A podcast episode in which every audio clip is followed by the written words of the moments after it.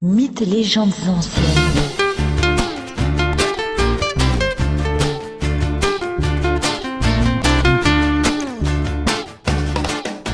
L'Iliade, chants 12, 13 et 14.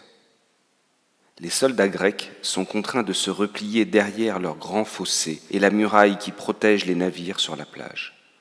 Les Troyens, conduits par Hector, l'emportent et font de nombreux morts et blessés chez leurs adversaires. Le fossé est difficile à franchir, il est hérissé de pieux. Les Troyens hésitent à passer. Ils doivent d'abord descendre des chars et poursuivre à pied. Ils se protègent derrière leurs boucliers pour éviter les flèches achéennes. Désormais au pied de la muraille grecque, les Troyens commencent à l'escalader. Les Grecs crient, hurlent, la panique s'empare de certains d'entre eux. Du haut de la muraille, ils lancent des pierres sur les assaillants. Voilà que Zeus décide d'aider une nouvelle fois Hector, car ce dernier lui est très fidèle. Il lance alors un tourbillon de poussière dans le camp achéen. Malgré ce signe divin contre eux, les Grecs poursuivent le combat avec courage. Ajax exhorte les soldats à ne pas reculer. Il leur dit Amis, vous le voyez, c'est maintenant qu'il faut combattre. Que nul ne se retire vers les navires face à la menace de l'ennemi. En avant, peut-être que l'Olympien Zeus nous donnera la victoire et nous permettra de repousser les Troyens jusque dans leur cité. Mais Zeus accorde à Hector d'escalader la muraille grecque et de se conduire en héros. Hector parvient ainsi à monter sur les créneaux.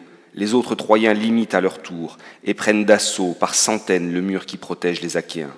Certains défoncent les portes, d'autres passent par-dessus la muraille. La confusion est totale.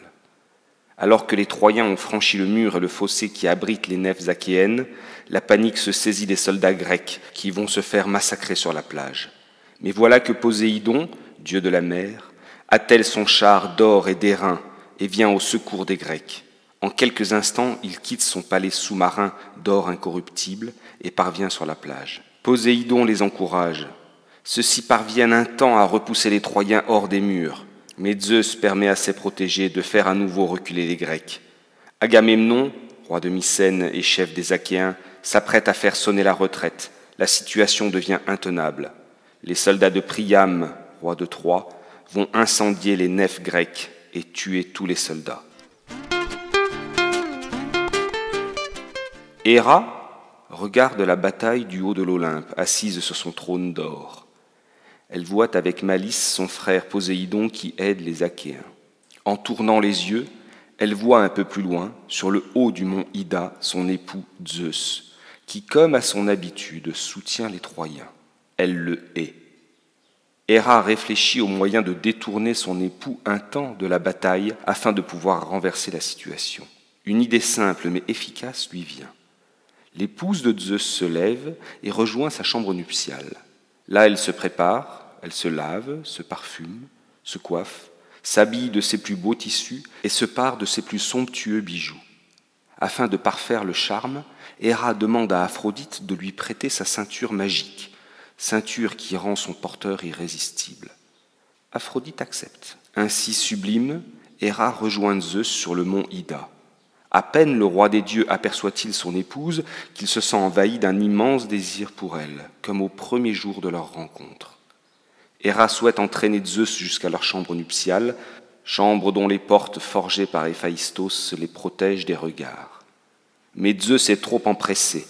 Il fait alors se lever une nuée d'or qui dissimule le couple aux yeux des autres. Puis après l'amour, Héra et Zeus s'endorment.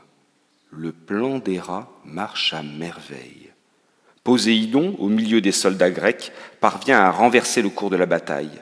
Les Troyens cèdent sous les assauts violents des Achéens. Hector est même blessé.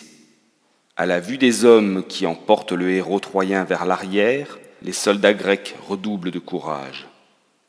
À son réveil, la colère de Zeus risque d'être considérable.